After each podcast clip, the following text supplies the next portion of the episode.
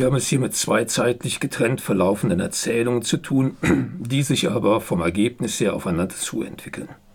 Hamburg 1975. Lukas Holbach schlendert über den Flohmarkt und entdeckt einen Stapel Fotos. Er schätzt aus den 30er, 40er Jahren und ist erstaunt, auf einem der Fotos ein ihm bekanntes Gesicht zu erkennen.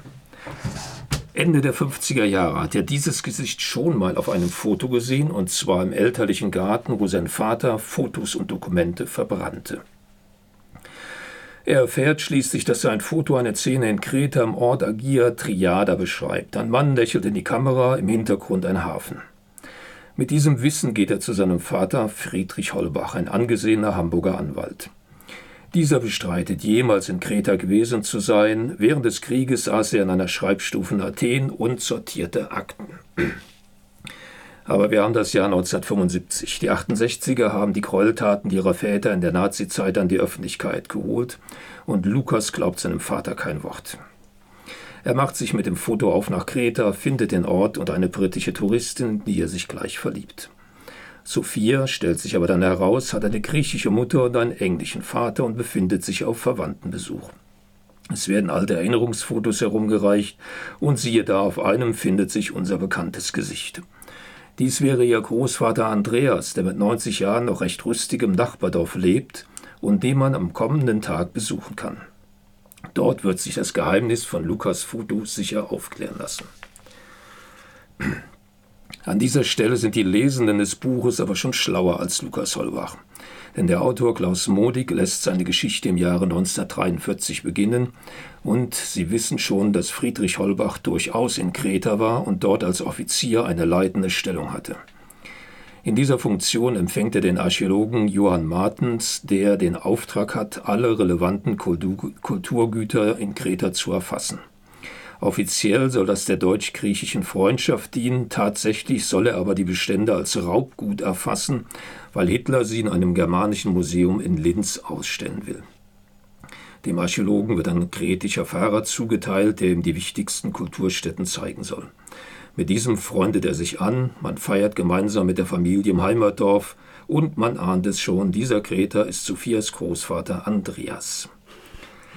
Die beiden Erzählstränge sind nun markiert und die Lesenden folgen nun gespannt, wie der Autor die zeitlich weit auseinanderliegenden Erzählungen zusammenführt.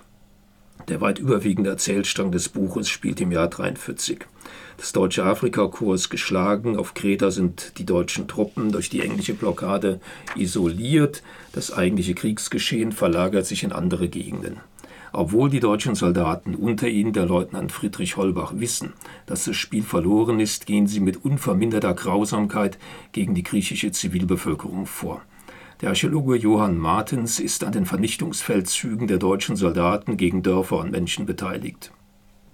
Er fotografiert auch, wie Friedrich Holbach an der Schießung der Zivilbevölkerung beteiligt ist. Als er erfährt, dass das Heimatdorf von Andreas vernichtet werden soll, warnt er ihn und übergibt die Fotos. Das Massaker kann verhindert werden, aber Johann Martens wird als Verräter verhaftet. Holbach, der von den Fotos weiß, bietet an, wenn Martens ihm diese aushändigt, ein gutes Wort beim Kriegsgericht für ihn einzulegen. Martens bestreitet, die Fotos zu haben. Bei der Überstellung in die Hauptstadt wird Martens von Partisanen befreit, zu denen auch Andreas als führender Kopf gehört.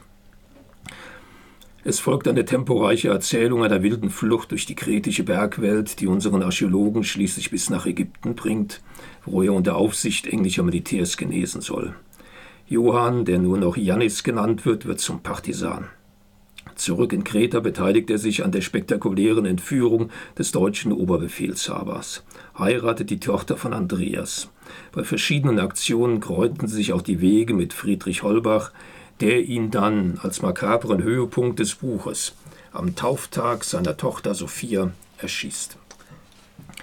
Die Szene ist eindrücklich von Modig beschrieben. Sie wirkt auch deswegen so beklemmend, weil zu diesem Zeitpunkt der Krieg schon beendet ist. Die englischen Truppen herrschen über Kreta, aber die weltpolitische Lage hat sich geändert. Es ist der Beginn des Kalten Krieges und die englischen Truppen in Kreta führen einen Krieg gegen die kommunistischen Partisanen und bedienen sich dafür der auf Kreta verbliebenen deutschen Truppen. Für diese mörderischen Handlangerdienste bekommen diese juristische freie Hand und werden auch nicht strafrechtlich belangt.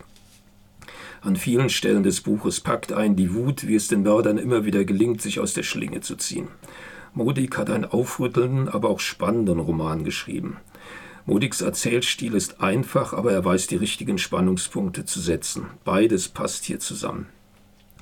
Hinzu kommt, dass, auch wenn die Erzählung eine erfundene Geschichte ist, sofort das Wissensbedürfnis aufkommt, sich mit der wirklichen Geschichte der deutschen Besatzung in Griechenland und deren Folgen zu beschäftigen. Und wenn das gelingt, so denke ich, hat der Autor einen guten Roman geschrieben. Also ich habe vorgestellt, der kritische Gast von Klaus Modig, 2003 im Eichborn Verlag erschienen und 2005 als Taschenbuch bei Pieper und hat 456 Seiten.